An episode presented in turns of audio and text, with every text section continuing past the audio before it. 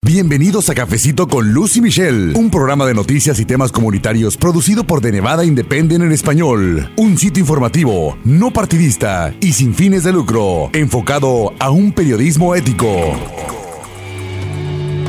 La Policía Metropolitana de Las Vegas anunció esta semana que pasó que suspendió un acuerdo con el Servicio de Inmigración y Control de Aduanas, un acuerdo voluntario que estuvo en efecto hasta antes de este anuncio durante muchos años a nivel local. Esa fue la noticia que trascendió la semana pasada y que bueno, pues causó diferentes reacciones en la comunidad en varios sectores. Y en este episodio, que es el número 85, le vamos a presentar la perspectiva de precisamente una organización de las varias que han estado siguiendo muy de cerca este acuerdo que se conoce como 287G, sus repercusiones, sus efectos, no solo en términos legales, sino a nivel familias. Se trata de una entrevista que realicé con Bliss Recua del Centro de Trabajadores Arriba Las Vegas, aquí precisamente en Las Vegas, Nevada. Bienvenidos a un episodio más de Cafecito con Lucy Michelle, es el número 85 y les agradecemos mucho que cada vez más personas se tomen el tiempo de escucharnos, de informarse acerca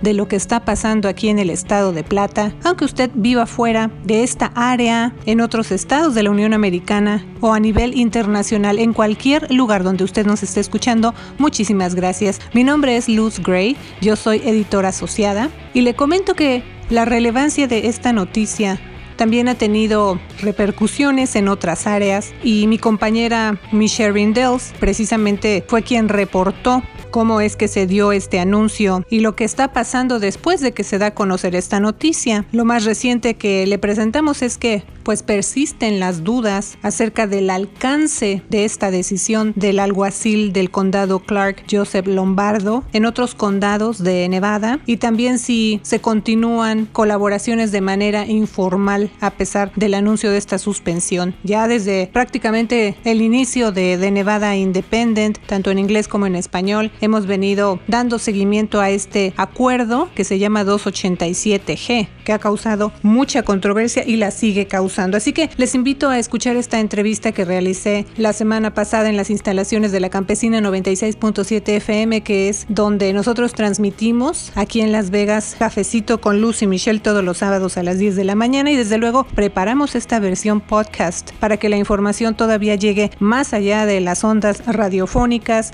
más allá del nivel local, con el objetivo de que la comunidad tenga acceso a toda esta información en donde quiera que ustedes se encuentren. Así que vamos a escuchar esta entrevista. Muchas gracias por escucharnos también a través de esta plataforma. Si usted va manejando, está en casa, si nos escucha por primera vez, de verdad le agradecemos mucho su apoyo y sobre todo su interés por mantenerse informados a través de, de Nevada Independent en español. Recuerde usted que somos un sitio de noticias por internet, tanto en inglés como en español. Estamos enfocados a un periodismo ético, no partidista. Y lo principal es recordarle a usted que somos un sitio de noticias sin fines de lucro. Esto quiere decir que nosotros no vendemos publicidad en nuestro sitio de noticias. Cuando usted nos lee, pues no va a haber ningún anuncio y esa es la razón, porque el modelo bajo el que opera de Nevada Independent es a través de membresías y donaciones, tanto del público como de instituciones, incluyendo organizaciones periodísticas. Así que una vez más, muchas gracias por su apoyo. Vamos a escuchar.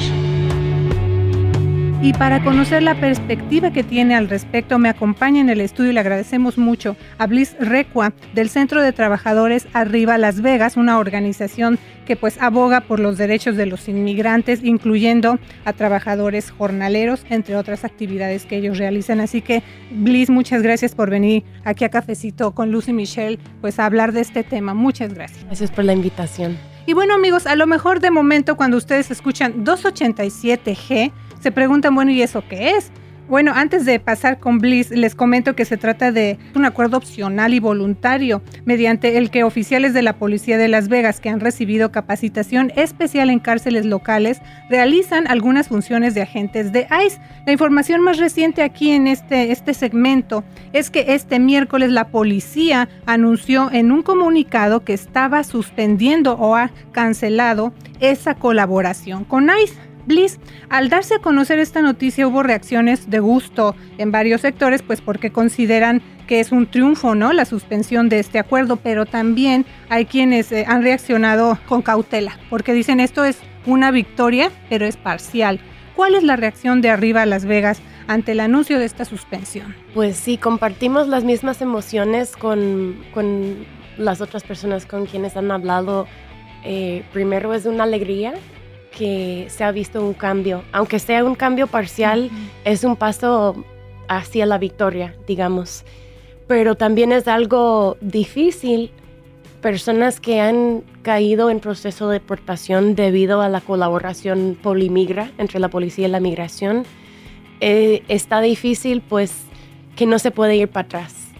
Como el daño ya se hizo, y las personas todavía están sufriendo las consecuencias de familias separadas, de un proceso largo y caro en la Corte de, de Migración.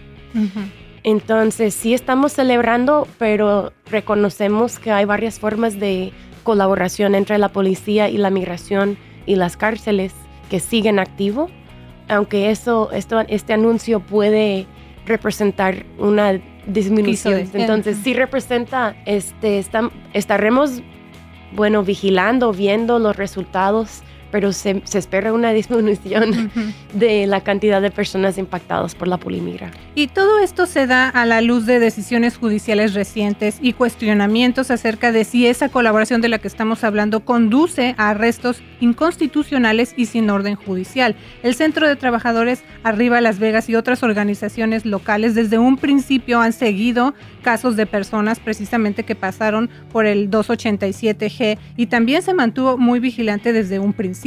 Please, ¿por qué la oposición, en este caso del Centro de Trabajadores, de Trabajadores, perdón, Arriba Las Vegas, a este programa? Pues hemos estado viendo los resultados negativos para muchos de nuestros miembros y, sus familias. Em, un caso de deportación, si sea por Em, vender en la calle sin permiso o por andar sin licencia o con placas vencidas, no únicamente impacta a la persona detenida, sino que la gran mayoría de personas que asisten al centro arriba, pues tienen hijos, tienen parejas y de noche a mañana, pues ya no hay cómo pagar la renta, cómo llegar a la escuela, es este, una cuestión de cómo pagar la comida. Entonces, las personas que sufren los resultados de un programa así va más allá de la persona detenida. También hemos estado siempre en oposición a este programa por la historia larga del perfil racial. Si esté en la calle o en la cárcel, eh, estos programas se enfocan en la comunidad latina especialmente. Em, entonces tienen la historia, pues el programa se hizo famoso en Arizona con el aguacil Arpaio y desde entonces se ha reconocido como un programa que en funcionamiento representa el perfil racial. También es importante dar un panorama de las circunstancias en que se da este anuncio del que estamos hablando porque ocurrió el miércoles, como ya les comentamos, es decir, dos días antes del límite que fijó la Unión Americana de Libertades Civiles de Nevada, que le conocemos como ACLU, para que la policía de Las Vegas indicara si iba a continuar o no usando algo que en inglés se conoce como retainers o retenciones, que son solicitudes de ICE que permiten a cárceles locales mantener detenidas a personas por más tiempo del que tendrían debido a delitos locales menores para que agentes de inmigración tengan oportunidad de transferirlos a custodia de ICE. Bliss, ¿hay preocupación de que esta suspensión sea temporal? Bueno, la, decisión de la Corte que tomaron en cuenta es González en contra de en contra ICE, em, que es un caso que fue llevado por pues, el señor González con abogados de Endilón, la Red Nacional de Jornaleros, ACLU de Sur de California y Asian Americans Advancing, Justice. Em, la decisión que salió en este caso es un fallo permanente eh, que las detenciones con un hold de migración, una retención de migración, no son constitucionales porque no, no representan causa probable. De hecho, en los procedimientos en la corte con el caso González en contra ICE, un mismo pues, técnico de migración, bueno, ya salió, pero antes era empleado de migración y testificó que el porcentaje de errores en, este, en, en estos programas son 30%, significando que 30% de las personas que cayeron con un hold de migración realmente no fueron deportables. Aún así, fueron detenidos inconstitucionalmente 48 horas de más. Em, este caso mm, eh, tiene, tiene impacto en Nevada, pero tiene impacto en 41 estados, porque el fallo está relacionado con PERC, Pacific Enforcement Resource Center, un centro de datos ubicado en Orange County, California, donde procesan las retenciones, los holds de migración por 41 estados, incluyendo Nevada. Entonces, el alguacil respondió a esta decisión.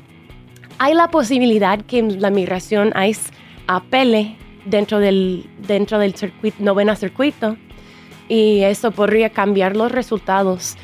Pero la constitucionalidad de los retenedores, las retenciones de migración, se ha peleado en más de una docena de cortes em, y casi todas las decisiones son que los, los holds de migración no son constitucionales. Aún así, yo creo que es súper importante reconocer, acabar con el programa 287G fue algo más allá de lo que la decisión de la Corte contiene. El aguacil en este momento no tuvo que renunciar al programa 287G o suspenderlo porque los, los holds de migración que viene por el programa 287G no vienen de este centro de datos. Entonces, el hecho de que no van a detener personas por, por debajo de un hold es, es de una parte, adicionalmente, estamos muy alegres con la terminación del programa. Ojalá que sea permanente y como hemos hablado, pues la lucha no termina acá, sino que tenemos que seguir presionando a que haya una separación completa entre la policía y la migración. La policía de Las Vegas señaló que es probable, como se mencionó, que apele, se apele la decisión judicial y que va a continuar trabajando con ICE en el centro de detención del condado Clark para remover a personas sin estatus legal que hayan cometido crímenes violentos. El alguacil Joseph Lombardo dijo en un comunicado que se sentía optimista de que el cambio no obstaculizará la capacidad de la policía de Las Vegas para combatir el crimen violento. Please, también es importante saber qué significa la cancelación de este 287G en otras cárceles de nuestra área. Por ejemplo, la cárcel de la ciudad de Las Vegas es responsable de entregar a personas a ICE, pero dicen que continuarán sus prácticas como de costumbre. ¿Le preocupa a usted la cooperación entre ICE y otras cárceles que no están bajo el control de la Policía Metropolitana de Las Vegas?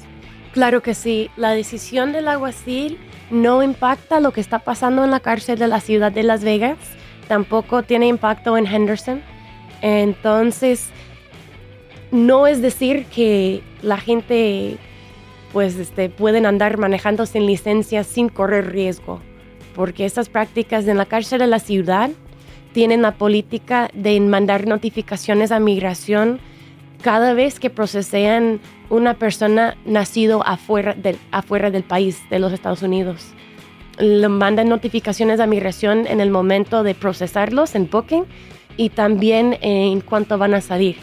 Entonces, aunque la policía cambió su política, si una persona se encuentra arrestado y se, eh, se encuentra en la cárcel de la ciudad, todavía corre todos los riesgos de encontrar encontrarse en el proceso de deportación.